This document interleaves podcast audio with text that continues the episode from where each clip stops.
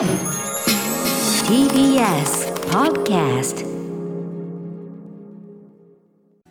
時刻は8時になりました。9月30日金曜日。TBS ラジオキーセーションにお送りしているアフターシックスジャンクションです。ラジオでお聞きの方そしてラジコでお聞きの方もこんばんは。金曜パートナー TBS アナウンサーの山本貴明です。メインパーソナリティ歌丸さんが東京 MX に向かったためここからは脚本家映画監督スクリプトドクターの三宅龍太さんとお送りしていきます。よろしくお願いします、はい、よろしくお願いします。お願いします。まず三宅さんはい。漫画家のためのプロット講座スタートしました。い。かがでしょうかと。あ、えっ、とね、先週スタートしたんですよね。で、明日が第2回目ええ。なんですけども、はい。あのー本当に大勢の方参加していただいてオンライン講座なんですけども、えで、あのーなんだろう先週終わってからもはい。結構ね、あの受けたいっつって申し込みしてくださる方いらっしゃってへで実はねまだ全然大丈夫で、はい。あのっていうのはそのオンラインなので、まあ、映像を通じて授業をやるんですが、その授業が終わった後にその授業の内容がアーカイブで残るんですね映像が。はいはい。でなので1回目から3回目ぐらいまでが、えー確かまだ全然見られる感じになるはずなのではい。10月の,、えーと10月の。ねえー8日のお昼はい。まで大丈夫昼まで。みたいですね。でそのコンビニとか ATM でそのお支払いされる方とかは7日で締め切られるということなんですが7日締め切りはい。あのいずれにしてもそのもしご興味持っていただけたら、ええ。そのえー、とスクリプトドクターの脚本教室のツイッターアカウントはい。を見ていただけると、ええ。そのまあ、どういうふうに申し込んだらいいかみたいなことが分かるのと、はい。あとその授業内容ね、あのご興味ある方は、えっと、YouTube であの、はい。ガイダンスの映像がありますので。そうなんです。なので、あの YouTube で三宅龍太で、えー講座とかいうふうに検索していただけると、はい。あの結構詳しく内容を話してたりしますので、えー、優しいご配慮ですねそれもね、えー、まずはそこちょっとあーそれをねみ見ていただけたらいいかなと思います。はい。えー、三宅さんの漫画家のためのプロット講座よろしくお願毎いします、週土曜日午後2時から4時半までですね。時半まで。はい。はいわ、かりました、はい、よろしくお願いします。さあそして三宅さん。はい。今夜のフューチャーパストなんですがということで、え先週もちらっとはい。会話させていただきましたが、はい。お試しで新しいフォーマットやってみたりしようかなっていうぐらいの感じなんですよね。はい、やってみましょうってことなんですね。うん。いつもは月曜日から木曜日まで順番に各曜日のアナウンサーの振り返りをまとめて聞いて、えースタジオの我々でその曜日を振り返るという、まあ、各曜日、ね、その順番に順番にということですよね。ね。うん。振り返りがあって私たちが受けて振り返りがあってっていうフォーマットだったんですけど今夜まず各曜日のパートナーの振り返りをまとめて聞いてからその後、三宅さんと私山本でゆったりと聞きどころを振り返っていくというフォーマットでやってみたいなという。そうなんですよね。はい。要はだから月曜日がこうでした火曜日がこうでしたっていうよりも、はい。この1週間どんな感じだっただろうみたいなことでこうええ。1週間という時間にこうちょっと思いを馳せるじゃないんですけど、えええでなんかこうなんでしょう、えっと、やっぱり金曜日の最後のコーナーっていうこともありますのでね。でね。そのはい、もうすぐ1週間が終わるなみたいなねこうちょっとゆったりしたはい。感じでね、あの話ができたらいいなと思ってこんな感じのねフォーマットで一回ちょっと試してみましょうって話になったんですよね。そうですね、ん。ラジオを聞いてくださる皆さんいろんなスケジュールで動いてる方いらっしゃると思うんですが、うん。明日土曜日だな、うん。日曜日だな、ん。あー土日だなっていうこのこのまさに今の状況が 金曜日の夜ってね。そうそうそうそう。はい。そうなんですよね。なんか山本さんと2人でこう金曜の夜にどっかお店でゆっくり飲みながら話してるようなね、ねなんかそんな、うん、そんなイメージで持ちたいなと思ってスタジオも実はちょっと今照明少し暗くしていただいて。そうなんですよ。ムーディーというか穏やかというかなんでしょうねこの たら古川さんが一回間違えたのをあより明るく今そうライティングしそう 真逆の。真逆のビンビンのもう照明コーナーかっていうぐらいのびっくりしねましたけど。あーなのでなんかちょっとゆったり振り返りながらはいっていうそうですね。なのでゆったり聞いていただだけたらあそうですね。わ、かりました。ということでこの後1週間のアトロクプレイバックしていきます。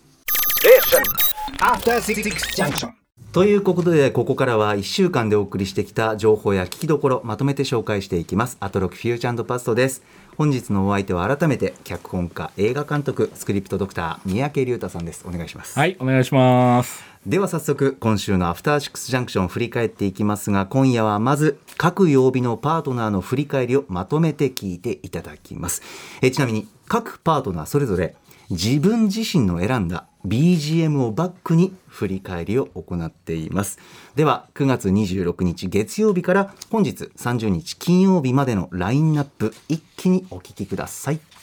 月曜パートナーの熊崎和人です。9月26日月曜日振り返ります。6時30分からのカルチャートークは新潟在住の覆面プロレスラースーパーササダンゴマシン選手。パーソナリティを務める BSN 新潟放送スーパーササダンゴマシンのチェ・ジバラの悩み相談としてササダンゴマシン選手が自腹でどんなことに挑戦すべきか歌丸さんと私熊崎でアイデアを提供しました。果たして採用されるのでしょうか？7時からのミュージックゾーンライブダイレクトはセカンドアルバム Circus をリリースしたラッパートラックメーカーの Ryohu さんに撮り下ろしライブを披露していただきました。そして8時台の特集コーナー「ビヨンドザカルチャーはノーナ・リーブス西寺郷太プレゼンツ洋楽スーパースター列伝ビーチボーイズ特集パート2傑作アルバム「ペットサウンズ」リリース以降88年の大ヒットナンバー「ココモ」に至るまでのビーチボーイズの歩みを解説していただきました。ブライアン・ウィルソンの才能だけではもちろんなくてメンバー全員が非常に再起にあふれたグループビーチボーイズただその中で今回の特集で一番印象に残ったのは兵庫の須磨海岸を歌った「須磨浜」という一曲でした。そして今週おすすめのグラビアは高橋ひかるさんです。そうです。TBS ラジオフラットの木曜日に出演していることでもおなじみの高橋ひかるさん。来月にセカンド写真集を発売するということでラジオでの一面とはまた違った写真集での高橋さんの一面というのがわかると思います。今週おすすめは高橋ひかるさんでした。続いて宇垣美里さん。火曜パートナーの宇垣美里です。毎週毎週コンテンツの情報が渋滞している。今でもいっぱい混乱するぐらい見ているのにさらにリスナーさんたちがたくさん紹介してくる。溺れる。いつもありがとう。9月27日火曜日振り返ります。6時半からのカルチャートークはニュースのメンバーで作家の加藤茂明さんが登場。加藤さんが監督、原作、脚本、主演を務めたショートフィルム渋谷と1と0とについてお話伺いました。10年の積み重ねを改めて感じる本と映画でした。本当にすごい人だな。来週水曜日よろしくお願いしますね。7時からのミュージックゾーンライブダイレクトは DJ クイズ親善大使兼 DJ プロデューサーの豆腐ビーツさんによる生クイズミックス披露していただきました。唯一無二。そして8時台の特集コーナービヨンドザカルチャーは今の洋楽シーンがすぐわかる月間ミュージックコメンタリー9月号。今回は9月16日に発売されたブラックピンクのニューアルバム、ボーンピンクを洋楽的観点から解説していただきました。やっぱりブラックピンクは最高かましてるぜかっこいいというか、K-POP のバキバキなかっこよさと言ったら、強い以上、火曜日は宇垣美里でした。続いて、ひびちゃん水曜パートナーの日々真央子です。9月28日水曜日です。振り返ります。6時台のカルチャートークでは毎年恒例となりましたお気に入りボールペン総選挙第12回 OKB48 総選挙について文具王こと高畑正幸さん、そして総合プロデューサー兼番組構成作家古川耕さん説明してもらいました。そして7時からのミュージックゾーンライブダイレクトは、まさに放送当日、サムライディスコ featuring、眉村千秋を CD リリースした、俺たちの最終兵器、ザ・リーサル・ウェポンズが、配信専用ルーム、ブラックアイスタジオから生出演してくださいました。そしてライブ後には空前絶後の緊急発表がありまして、新曲も解禁ということになりました。ぜひタイムフリーで聴いてください。そして8時からの特集コーナービヨンドザカルチャーは、アトロクオリジナル音声ガイド制作プロジェクト完結編骨紙音声ガイド完成披露上映会今回のプロジェクトのパートナーユニバーサル映画館シネマチュプキ田畑代表の平塚千穂子さんと視覚障害者の立場からモニターとしてこのプロジェクトに参加していただきました石井健介さんをお迎えし骨紙音声ガイドフルで上映いたしまして、まあ、その制作の模様などドキュメンタリーとしてですねお伝えいたしました。ぜひ皆さんに鑑賞してもらいたい。タイムフリーでぜひまだ聞いていない方、ぜひ聞いてください。この音声ガイド、この制作、そして収録まで携わることができまして、改めて作品を鑑賞するというその行為そのもの自体の楽しさ、さらには伝え手として伝える喜び、これを得ることができました。今回のプロジェクトです。伝え手としても豊かな経験になりましたし、ぜひ音声ガイドによって鑑賞という行為が立体化すると歌丸さんもおっしゃっていたように、ぜひ皆さんに音声ガイドに触れてほしい、そんな思いが強くなった今回のプロジェクトでした。以上、水曜日でした。続いて、うないさん木曜パートナーうないりさですでは9月29日木曜日振り返ります6時台カルチャートークは歌丸さんが雑誌ブブカで連載中のマブロンから紙面に先駆けて掲載されるアイドル的ソングを紹介していただきました、えー曲をかけながら今回もですね素敵な音楽流していったんですけれどもブブカは本日発売です。7時からのミュージックゾーンライブダイレクトはロックバンド踊ってばかりの国によるライブ音源とボーカルの下津さんによる弾き語りの2段構成でお送りしました。下津さんの声唯一無二の魅力でとっても引き込まれました。そして8時からの特集コーナービヨンドザカルチャーはダイアクロンの魅力に迫ろう特集。タカラトミーが誇るオリジナル玩具シリーズダイアクロン開発のレジェンド高谷元樹さんとドロッセルマイヤーズ代表の渡辺則明さんにダイアクロン誕生秘話から現在の広がりそして今後の展望などたっぷりと伺いました。今回ダイアクロン隊員には必聴の情報も発表されておりますのでぜひそこは欠かさずお聞きいただきたいのとあと番組の冒頭でぜひ、えー隊員にはですね「ハッシュタグダイアクロン」そして「ハッシュタグ歌丸」合わせてツイッターで投稿してくださいというふうに話したんですけれども放送後に私もツイッター確認しましたらもうみんなのマシンすごいですね。かっこいいポーズを決めてそして背景とかライティングとかもこだわった写真がたくさんありました。皆さん一緒に楽しんでくださってありがとうございます。ということで以上木曜日でした。続いては高木さん。はい金曜日振り返ります最後本日9月30日 山本貴明です。えー6時後半の週刊映画辞表 ムービーウォッチメン、えー歌丸さんが評論したのはさかなクンの半生をノン主演沖田修一監督で映画化した魚の子でした。そして7時からの Live Direct はこちらニューアルバム「 Departure My New Me」をリリースした「ファイブ・ニュー・オールド」が9月19日に下北沢 reload で開催したサイレントライブの模様をお送りしました。そして今は三宅隆太さんと今週の番組内容を振り返っています。以上今週のアトロクのラインナップ一気に振り返りました。はい。各パートナーがねいろんな理由文脈で音楽をまずチョイスしていた。そうね。確かに。確かに。ありますけど。や山本さんは？あ私は、うん。あの来週ゲストにもいらっしゃいますけども尾崎さんが、えっと、クリープハイプのはい「ナイト・オン・ザ・プラネット」ん。この曲はあの映画「ちょっと思い出しただけうん。で」まあ、使われてるんですけど、うんうんもう僕大好きな映画で、うんうん。あのあの映画のエンディングでうん。ある後ろ姿、はい絶妙なタイミングで「ナイト・オン・ザ・プラネット」が流れるんですよ。そうするともう、まあ、歌詞の内容も沿ってるんですけど、ええ。映画と、はい、そのタイミングからのブワーッとまたその映画の内容うがん。蘇ってくるんですよ。つまりもうこの曲こそ映画を振り返るのになるほどこんなに見事なタイミングと曲調と歌詞ともう素晴らしいと思ってあこんなんか振り返りうんっていうこの企画で何流したいって聞かれてプワーって浮かんでしかも夜に聞きたいんですよね。ああなるほどなるほど。やっぱり。うんうんうん。やっぱり素晴らしくて夜に。もう味わい深いっていうか、うん。さっき三宅さんとも話させていただいたいただいたんですけどこのちょっとプチリニューアルではい。やってみようっていううん。このコーナーのこのスタイルで、金曜の週末に聞いても最高だなと このこの夜の。っ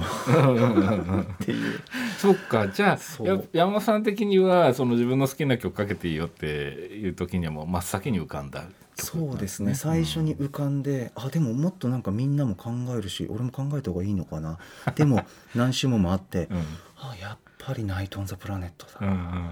味わい深いっていうか、ね。振り返るのに味わい深い、うん振り返るようななんかこう過去に思いを巡らすよううんうなん。歌詞だし、なるほど。いやー尾崎さんみたいな、うん。クリパイプさんみたいそうなか。感じですけどね。いやでもなんかこの連続してこう聞いてくっていうのもええ僕も初めて今聞いたんですけどみんなの振り返りを、うんうん。なんかすごくこう1週間っていうまあなんだろうな時間の流れっていうかうんもうなんかすごく感じましたね。こうまあいつものね月曜日火曜日と分かれてるのもその日あったことを思い出すのにはすごくああそうだ月曜日だ火曜日だっていうふうにモードがなるんだけどええ。なんかあ1週間っていう時間がね 流れてるんだなっていう感じはねすごいしましたね。あのーそうですよね。その前のその以前のスタイルはどうこうじゃないんですけど、えっとうん。やっぱりこう月曜日振り返ってもらって熊崎アナウンサーに。で現在のぼ自分がここにいて受けると。火曜日振り返って現在の過去から現在過去から現在、で今は、まあ、当たり前ですけどこう月火水木と連なってるわけじゃないですか、うん曜日が、だからそのそのその自然さがより際立ってああ確かに確かに。それは感じます。それは感じます。確かにそうですね。で、うん。リスナーの皆さんも含めてじゃあ今からうん。どうでした、ん。みたいなそうですよね。そう。でどうでしたなんですけど、あのーなんだろう。今日今日の構成だと多分純不動っていうことでも全然 OK ってことなんだと思うんですけど、ええあのー今ふっとよぎったのは、まあ、直近なんですけど、昨日の大悪論の特集面白かったですね。はい。うん。あのまあ、大悪論っていうのはねあのロボットのおもちゃなわけですけれども、歴史のあるね。でまあ要はあの通常のおもちゃは割とそのなんかテレビアニメのなんとかっていうののおもちゃみたいな、はい。その元になってるものにの世界観とかイメージとか再現とか、そういうものにまああのまあ当然そなんていうの合わせていくものでしょうし、ええで合わせられない限界もあったりするかもしれないしっていう中で「大悪論」のシリーズの面白いところっていうのはおもちゃでしかないというかおもちゃののとしての世界観しか存在してないからそのつそのおもちゃで遊ぶ子が自分のストーリーを作ってそのロボットの意味とかその役割とかを考えられるっていう話ですよね。子供の遊び心にすごくこうなんていうんですかね。なんかこうそそパぴったりっていうか、うん。沿ってくれるっていうか、うん。なんか創造性も面白いですよね。てられるしそうそういう遊び方するしみたいなそうそうそう子供って昔からそうなんですよね。ゼロから何かみたいなとか、うん、だからそこにこう例えばじゃあ自分が誰のになったつもりでそのロボットをこうガチャガチャ動かすかっていう時に、その既存のそのキャラクターの性格じゃなくてこう自分自身を投影できたり。友達を投影したり いろんなことができるっていうのはこれは実はかなりすごいことだなっていう。んでで面白かったのがその話聞いてたらうないさんが、えあのシルバニアファミリーの話をねされて、シルバニアファミリーっていうその、まあ、僕はそのシルバニアファミリーのアニメの脚本書いてたりもしますけども要はそのある種おままごとっていうかそのまあうさぎの家族とかくまちゃんの家族とかいろいろいるんですけど。であれも一応設定はあるんですけどそんなに実は細かいキャラクター設定ってなくて。でだから私のくまちゃんはとか私のあのショコラウサギちゃんはっていうふうに、まあ、多分その自分の家族を投影したりあるいは自分の家族じゃない家族を投影したりみたいなことが多分できるんですよね。でそれが大学論でできるそのいわゆるがっつりしたそのなんていうのかなロボットのデザインのものでできるっていうのはええすごい面白いと思って。あ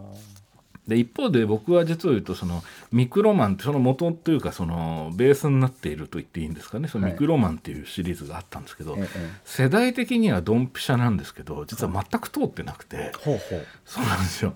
そもそも超合金的なおもちゃみたいなのがええ。全然うちなくて、あそうなんですよ。そういう遊びをしてなかったんです。まあ、なんだけどぬいぐるみでほぼ同じことを今話したようなことしてたからその。八木さんねぬいぐるみお詳しいというかお好きですからね。そうなんですよ。だからそのあのこの昨日の大学の特集はすごいねなんかロマンにあふれる1時間だなっていうのがねすごい感じてでそのロマンは僕はモチーフは違うんだけどなんかわかるっていう、あうん、そういう心地のいい時間でしたね。うん渡辺さんも面白かったなやっぱりの皆さんの温度感。温度感は面白かった。最高でしたよね。面白かったですね。ね。うん。そう結構なんだろうなそうおもちゃの話をしているっていう感じじゃなく聞こえる感じが良かったんだよな。なるほど。そう。いや僕結構リアルだなと思ったのはえええあなんかいつもの癖でその話まとめなきゃとかあ。と何分だろうってつい思っちゃったんだけどもうちょっとゆったり喋っていいんですよね。えあのいつものこのコーナー確かにあの時間っていうものがありますからね。そうそう。次の曜日の振り返りを振らなきゃ。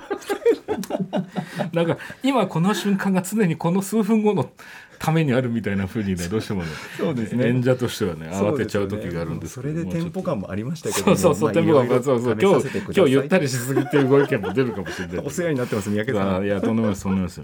いや、でね、今何を思ったかというと。はいはい大学論うん。まあ、要するに大人がその遊べるおもちゃ。でそれでいて子供の頃に遊んでいた記憶を否定しないっていうその、まあ、リブートであり続編でその当時今大人の人が当時子供だった時と同じぐらいのタイムスパンのつ続編みたいなバックストーリーが用意されているっていう話は、あのものすごくこうリアルっていうかその気持ちに対してリアルその遊ぶ人の。うんあのまあ、リアルだしそのなんだろうなこう思いへのそのあのなんだろうな思いへの思いみたいなものがすごく強いんだなっていうのはね、伺っててすごく思いましたよね。うん。なるほどねそうそう。だからなんか新しくしてしまうと、ええ新しいユーザーも取り込めるんだと思うんだけど、はい。ままるでかつて遊んでた自分の時間みたいなものも一緒になって消えちゃうとかそのなかったことみたいになるっていうのだけは絶対したくないんだっていうことをね、はい。あのおっしゃってましたよね。そうですね。うん。うん。それはすごい面白いと思いました。あの高谷さんがねおっしゃったんですね。大学の開発されて、そうですね。うん。拓也さんそうなんだよな。そうそうそう。だから僕はすごく面白くてであと渡辺さんがどうしても渡辺さんが、そのおもちゃになることで、やっぱりどうしてもその例えば元がアニメとかだと、まあ、そ全部が再現できなくて例えばその手首を取り替えるとか、その 元だとい一気に変身できたりするのに変形できたりするのにおもちゃの中にしか起こんないことみたいなのが起きちゃうのっていうのがすごい嫌って言ってたらなんかすごいわかるなっていうね、うん感じしましたけどね。うん。あとやっぱトランスフォーマーフォーマーにつながっているんだっていうなんかそうね。そうなんですよね。だからもうそう考えるとすごいですよね。すごいですよね、うん。存在的にももうそう本当に。なんですよ。で今度新しいおもちゃが出るんですよね。えっとグランドダイオンっていうのかな、そのはい。画像さっきさっき見せていただいたそのパッケージのデザインとかめちゃくちゃかっこいいんですけど、え。でそれの、えっと、新しいのが出ますっていう話の流れの時に、はい。あの高谷富の高谷さんが面白いことをおっしゃっていてでこれは多分僕が突っ込まないといけないことなんだろうなと思って聞いてたんですけど、実はねポッドキャストでいうとこの45分ぐらいの時にそのまあそのグランドダイオンの予約がもう始まってて中間報告ではかなりいい感じになってるっていう。はい。でその その直後に高谷さんが「デルタフォースでいうとテーマ曲がかかってる感じですんで分かりますかこれ意味」っておっしゃったんですけど。おわか覚えてますこのくだり。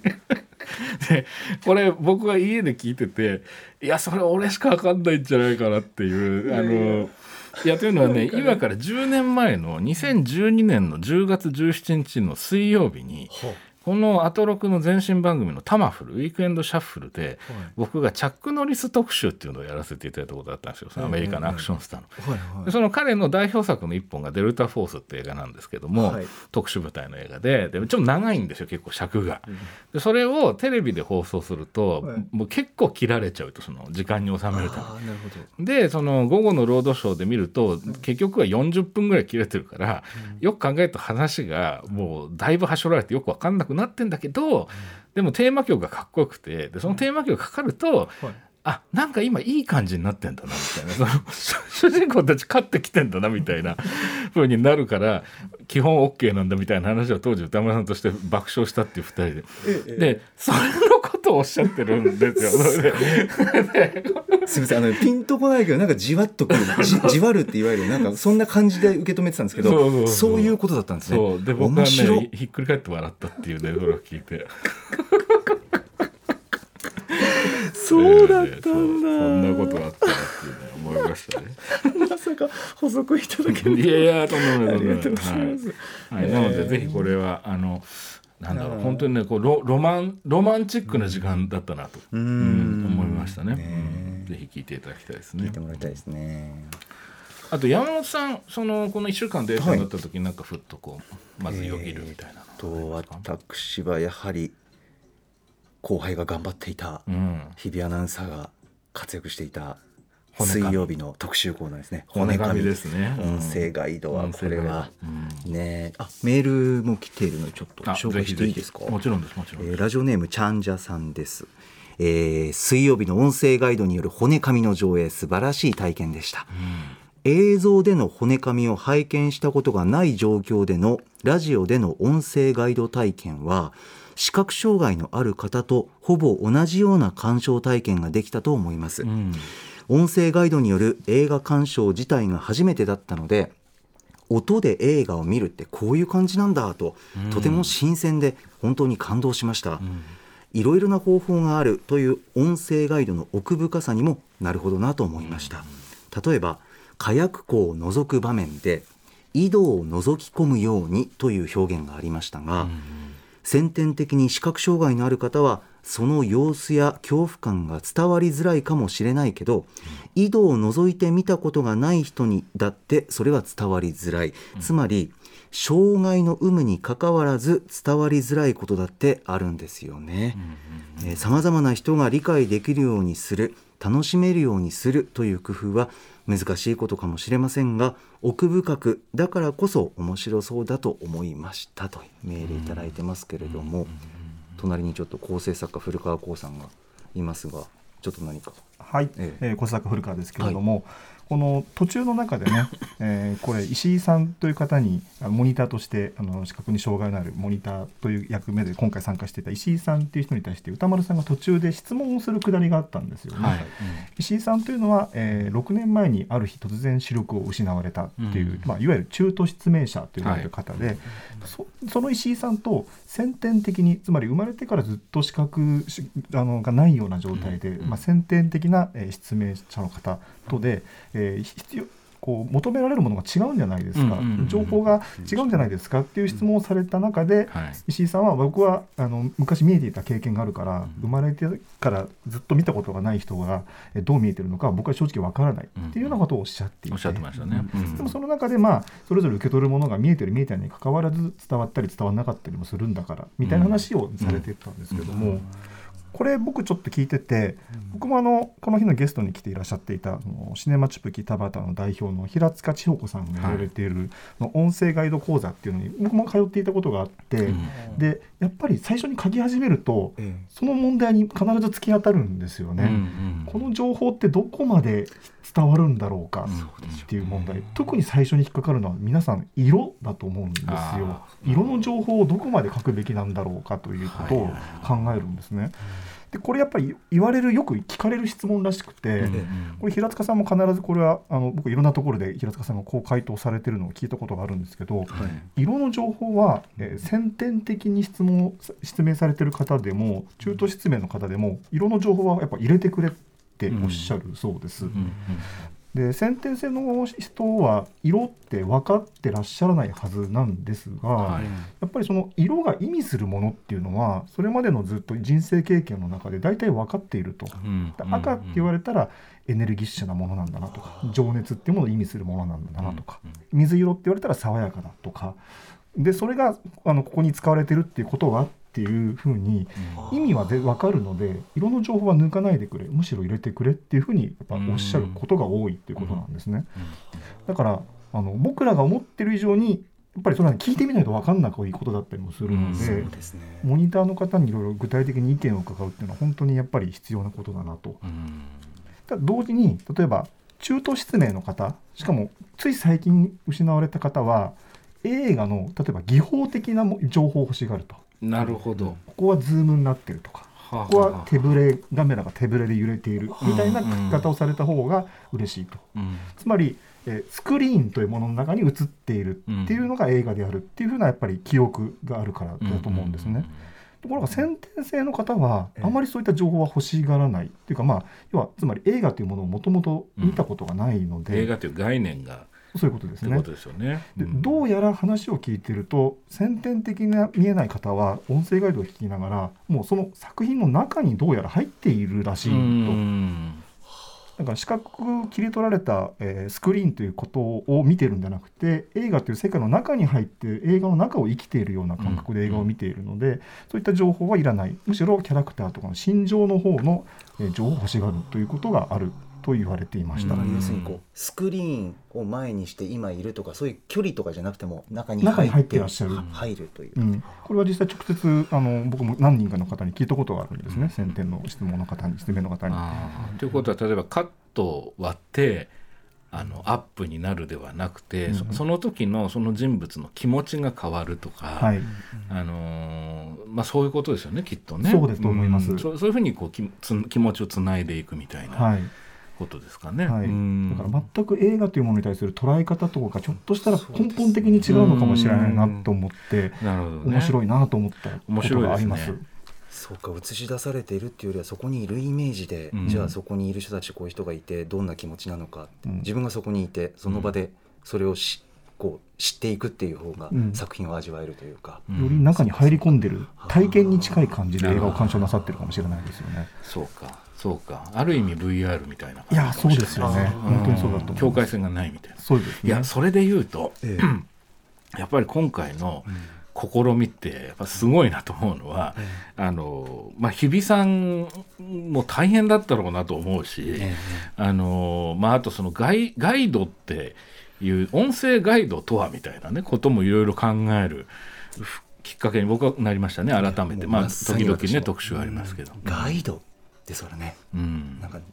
まあナレーションという言葉もはでではきましたけど、うん。なんかこう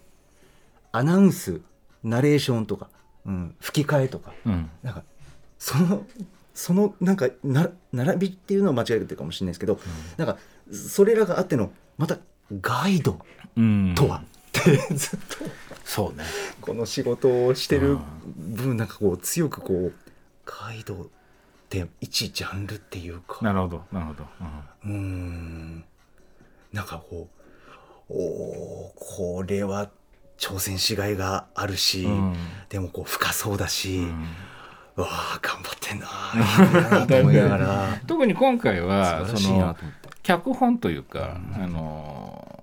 ご自分がこう発言するねそのセリフっていうか、セリフって言い方でいいのかな？文言も、えっと日比さん書いてるわけですよね。事実上脚本家に近いですね。もうすでに完成されてる映画の中にでしかもそのあの矢野穂波さんの「えー骨神」という短編作品で、まあ、僕はだいぶ以前から何度も見ててこの作品。おうっていうのはその矢野さんはその監督のね矢野さんは芸大の出身なんですよね。僕が教員をやってる、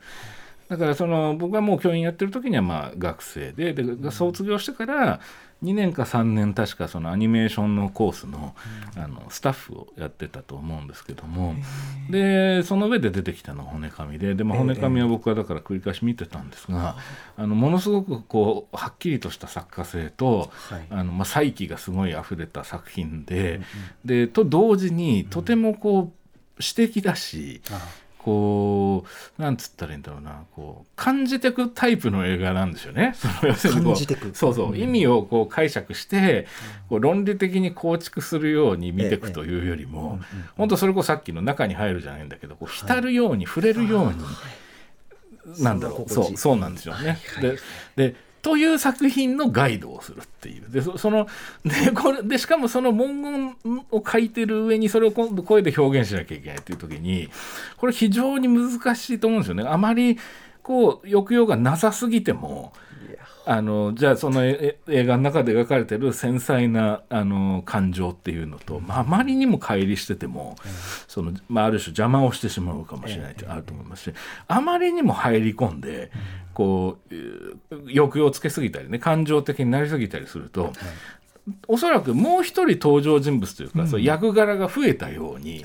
聞こえる人も出てくるだろうなって気はするんですよね出演みたいな形に入っていくとまたそれはそれでっていう、と思うんですよね。その存在感としてそうだと思うんですよね。でだからこの加減っていうのは日比さんものすごい大変だったろうなと思って。同時に彼女はものすごくそこを考えてきっちり向き合ってたなってそうなんですよね。思うんですよ、すごい感じました。その声の出し方のトーンもだし、はいあのーそのなんだろうなこう感情にこう寄り添って映画自体の感情に寄り添ってるというかその時の映画の呼吸みたいなのの間合いみたいなものも一緒に考えていてあーでその上で声を出してる、まあ、ある種絞り出してる瞬間もあったと思うし、これはあのだからガイドなんだけど同時にきっとその普通に見るそのあの矢野さんの穂波さんの骨紙とは別のバージョンというかそのが新たに生まれたというかその補足としてのガイド作品になったというよりも、リボーンというか、あのま何かたまた味わいが。そうまた違う骨紙が登場したみたいな感じの効果もあったんじゃないかなっていう気がしててなのでまあそれを味わうにはその、まあ、実はこれポッドキャストではこの骨紙の部分のそうなんですよ。音声がないんですよね。ガイドも含めてね。だか今ら現在実は権利関係に関してはちょっと今、えー、折り折衝中という感じですね今のところ。はい、いいつか入るかもしれない。はい、その時はまたあら改めて番組上でもアナウンスしたいと思います。それで言うとそのとりあえず今後1週間に関しては、あのラジコのタイムフリーで聞いていただいてフルで聞いていただいた方がいいっていうのと、あと実はその水曜日のオープニングの時間が、あの結構じっくりたっぷりその日比さんがじゃあこの骨紙の音声ガイドと向き合うにあたって、まあ、どういう、そのなんていうの気持ちっていうものをこう、あの醸造していったかというかあるいはどういった問題に、まあ、ぶつかりながら模索したかっていうような話が結構じっくり聞けるのである種メイキング的でもあるというか、これはあの両方セットで聞いていただくのがいいんじゃないかなっていうふうに思いましたね。うんもう本当にあのなんていうんですかね。いろんな声の仕事好きだしチャレンジしたいと思ってるししてるつもりなんですけど、うん音声ガイドかと思って、うんうん。僕何回か聞いたんですよ。ラジコのタイムフリーで、はい。巻き戻してもう一回聞いて。みて、うんうんやっぱりこう物語の世界で、うん、とセリフじゃなくて音声ガイドじゃないですか。で音声で伝えてるじゃないですか、はい。音と音声。そね。その物語声での中で自分の声がガイド、うん。なんかこ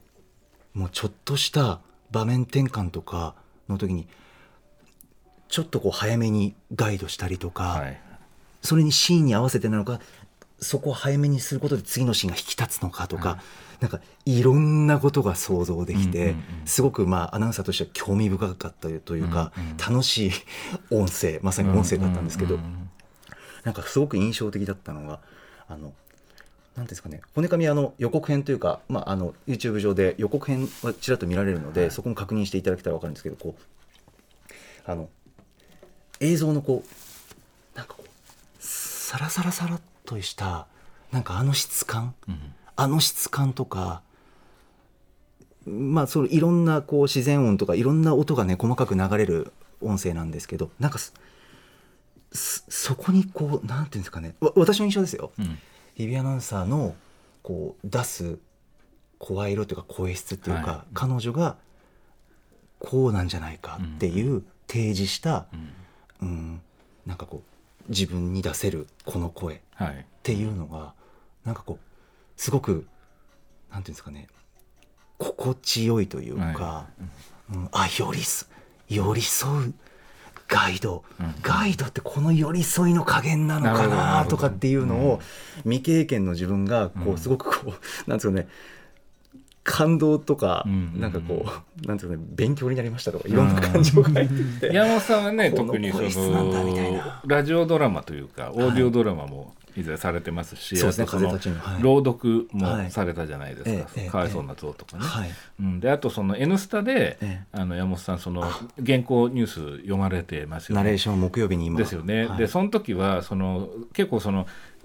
なんだ取材を受けた人のえ言葉みたいなものを、あのプロの声優さんが再現するように話すパートと,、とか。その情報を伝える山本さんのパートっていうのがこう交互に出てくるじゃないですか。そうですね。外国の方のコメントを吹き替えるっていうシーンが出てくるんですよね。ナレーションの中でもね。そうなんですよね。あそこはなんか声優っぽいみたいな。その中で山本さんはそのそのじなんとかな扱う題材事件であったり、まあ、いろんなことだったりするんですけど、それに合わせて結構その声の出し方のトーンとか、はい。結構いろいろ試されてるなっていう印象が僕見ててあって。ああありがとうございます。もうそうそうそう。もうまさに今もマイブームでありもう毎週へこむことでもありみたいな。もうプロのナレーターの方がうん。同じくその場にいらっしゃってあ生でやってるん次々と、あうん。生とか、あ収録で撮るんですけど次々とブースに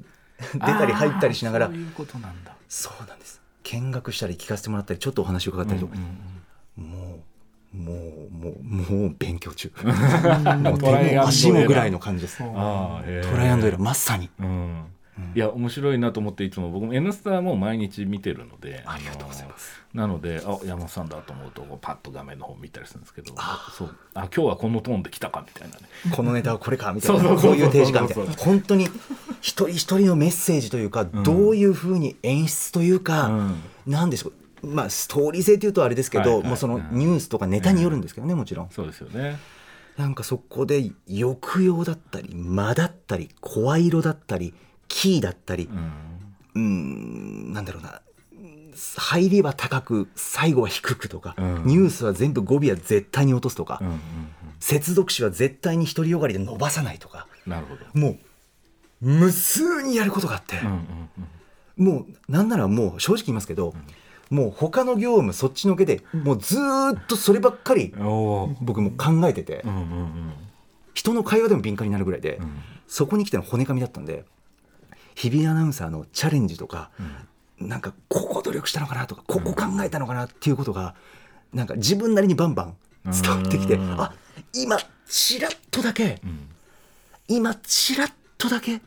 ちょっと明るいニュアンス入れたのかなとか。なるほどそうか。うん。ちらっとですよ。うんうんうんそこの加減なんですよね、いろんなシーン出てきてこれは絶対皆さんに聞いてほしいんですけどタイムフリーで、あ今こういう動きを人物がしたから、なんかドライに突き放しすぎちゃいけないよはいねってそこはスッと優しくしてるのかふっと力を抜くのか、スッと明るくはい。ちょっとだけ入れるのかとか、もう聞きながら喋りたい。まあね解像度解像度。それぐらい味わい深い、あのうんうん。音声だけだとよりうん確かにね。味わってほしい。うん。ますます持ってたからその音声入ってるそのタイムフリーで聞いていただいた方がいいですね。そうですね、ラジコタイム。フリー。ですよね。はい。いやいやいや、すみません。全然とわあ、でも、なんか嬉しいな。なんかこう、あの思いの丈をしゃべる。そう。いや山本さん時間が。ねせっかくいつも1週間分聞いてらっしゃるんだけどやっぱどうしてもこう時間のね、あの長さがある程度限られてるからいや僕も山本さんとゆっくりお話したかったんであありがとうございます。いや、まあ、やっぱりアナウンサーとしては、ここはっていう時もすごくあったりとかするんで。ねそうでねこういう会みたいに、うんありがとうございます。はいあそれで言うと僕あと、えっと、火曜日の、はい。あの加藤茂明さんゲストに来られてええ映画を撮られたんですね本当に。加藤さんが。でね、あのこれがね、まあ、すごいい面白いんですよ。僕拝見したん実際に拝見して。あそうですあそうですか。そうです。映画を見たんですけども「渋谷と1と0」っていう短編映画ですね、10はい。11分ぐらいかな、うん、それうぐらい。んぐらいの作品ですね。これはねすごいいいっていうのもなんかおこがましいっていうか上から目線っぽくて嫌なんですけどええ。良かったですね僕はすごい好きですね、ええ楽しみに見るうの。ん。あの YouTube で見られます、そうなんです。うん。あのねすごく良くて。で、まあ、加藤さんがその二役を、まあ、これは言ってもいいんだと思うんですよね。その宇垣さんも確か紹介されてたんで、二役を演じてらっしゃって。でそのトーンとしては画面のトーンは結構そのなんていうんですかね。こう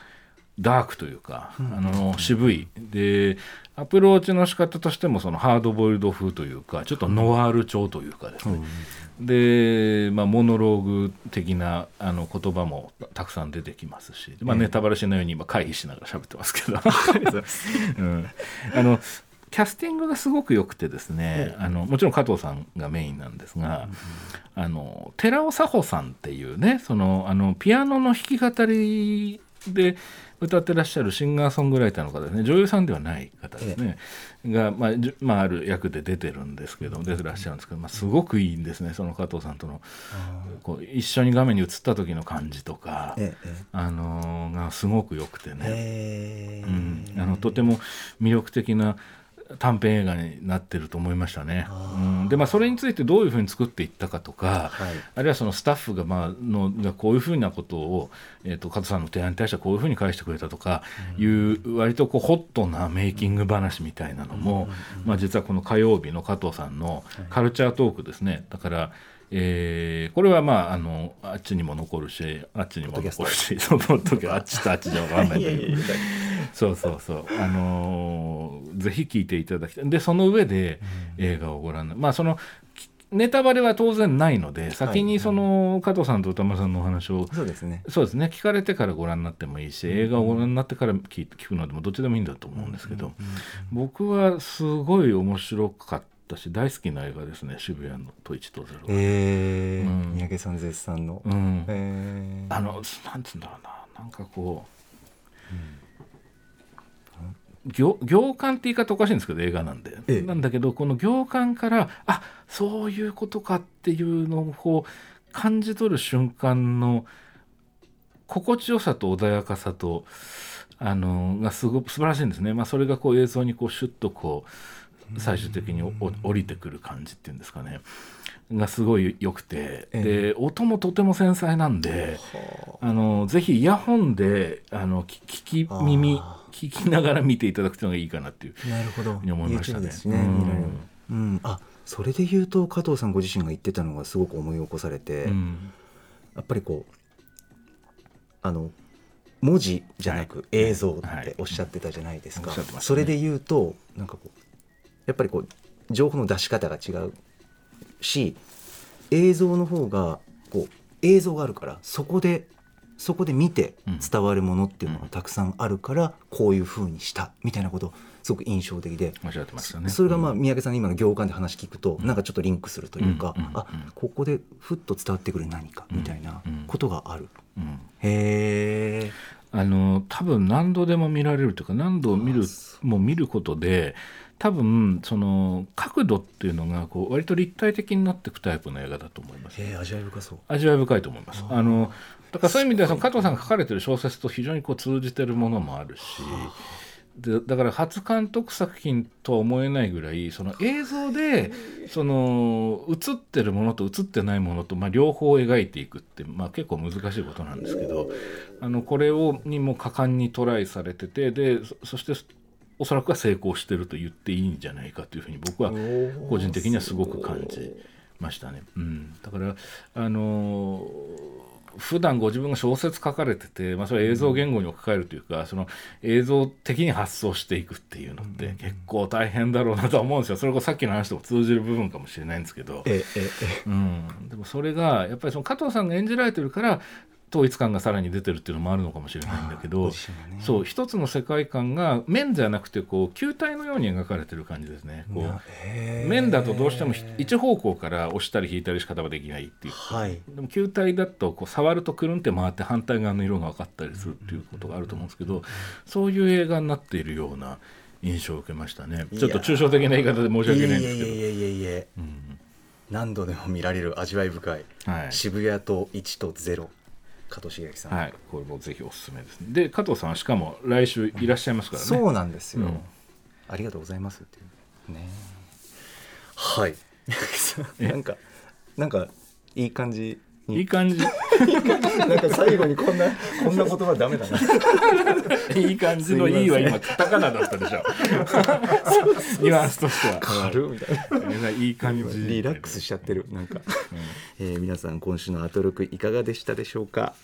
さて本日振り返りで紹介した各コーナーラジコのタイムフリー機能スマホアプリラジオクラウド各配信プラットフォームのポッドキャストなどでお楽しみいただけます。以上ここまで今週1週間のアトロク振り返りました。この後は来週1週間のアトロクの予定をまとめてお知らせします。では来週1週間のアフターシックスジャンクションの予定を一気にお知らせします。まずは10月3日月曜日。6時半からは海外ドラマ評論家の池田敏さんによるアメリカテレビ界の祭典第74回エミー賞総括です。7時からは松居大悟監督の映画「手」の主題歌を手掛けたバンド。 Ring Ring Lonely Rollss。8時はミュージカル「美女と野獣」がリニューアル。劇団四季見始めるなら今ということで TBS 随一の劇団四季ファン小沢光輝アナウンサーとミュージカル研究者の宇田かなえさんに劇団四季の功績など解説してもらいます。4日火曜日。6時半からはもうすぐデビュー40周年記念のオールタイムベストアルバムをリリースする女優歌手の原田知世さん登場。7時はニューアルバム「ファーストディケイドのリリースを控える古川豊さん。8時はこれまでの読書遍歴や読書に対するこだわりなどを語らうブックライフトーク。次回のゲストロックバンドクリープハイプのボーカルギターで作家の尾崎世界観さんです。5日水曜日この日は歌丸さんお休みでして代打パーソナリティをニュースの加藤茂明さん務めてくれます。6時半からはその加藤さんに今ハマっているおすすめのコンテンツ伺いまして7時はデビューアルバム「ラブエナジーモチベーション」をリリースしたばかりポップデュオラフジン登場です。8時は酒場ライターのパリッコさんと鈴木奈緒さんと一緒に本当のハッピーアワーとは何か探求していきます。6日木曜日6時半は荻上チキセッションパーソナリティの荻上チキさんに大ヒット中のゲームスプラトゥーン3の手応え伺います。7時はニューアルバムファミリーイノベーションを本日リリースした YMCK 登場。8時は8月5日に亡くなった衣服デザイナー三宅一生さんの凄さについて国立新美術館のキュレーターとして一世三宅展などを手掛けた本橋弥生さんに解説してもらいます。7日金曜日。6時半からの週刊映画辞表ムービーウォッチメン。来週は秘密の森のその向こうを評論します。7時は DJ 長谷部さん登場。8時は1週間の番組を振り返るこのアトロックフューチャーパストです。次回のゲストは映像コレクタービデオ考古学者コンバットレックスさんです。ということで絶賛配信中 SOIL & "PIMP" SESSIONS にライムスターを添えての初恋の悪魔 Dance with the Devil に乗せてエンディングです。三宅さんはい。お待たせいたしました。いえいえ全然とんでもないです。フューチャーパストはちょっと新しいそうですね。あの多分あまりにもいつもと違うのであの面食らった方も多いかもしれないなとは思うんですが、あのね多分お前らいつまで喋ってんだよみたいなね その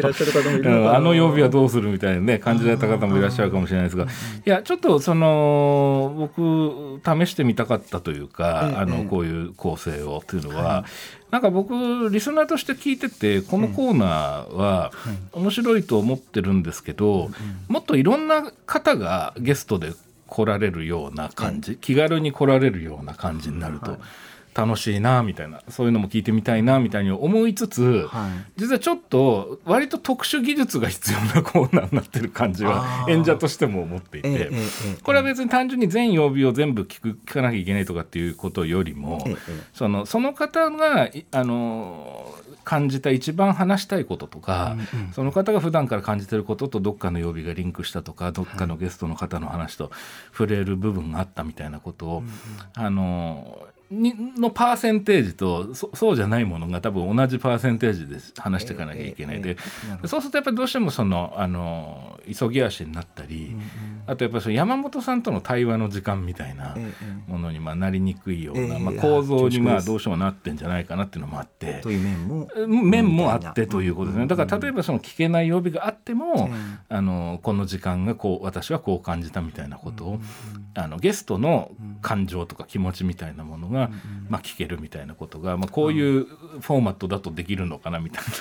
な、こともちょっと思ったりとかして。でも一リスナーとしての感覚にちょっとこう近いような感じですね、うん、今週どうだった？あいやさあのコーナーさみたいな。あそうそうそう。そんな感じのね、うん、うん、にもなるかもしれない、ね、なんかゲストの方どどどこの何を話したいんだろうと興味深いですし、ね、ですよね、まあ、でも多分来週はあのノーマルスタイルに戻ると思うので皆さんご安心ください。いろいろさせて ください実験大実験 ちょっと何とぞ温実験シリーズは続くみたいな。実験シリーズ。そうですね。ちょっとチャレンジしていきたいと思います。はい。三宅さん楽しかったです。あこちらこそ楽しかったです、ま、久しぶりにゆっくりお話できてよかった。ありがとうございました。はい失礼します。え After Six Junction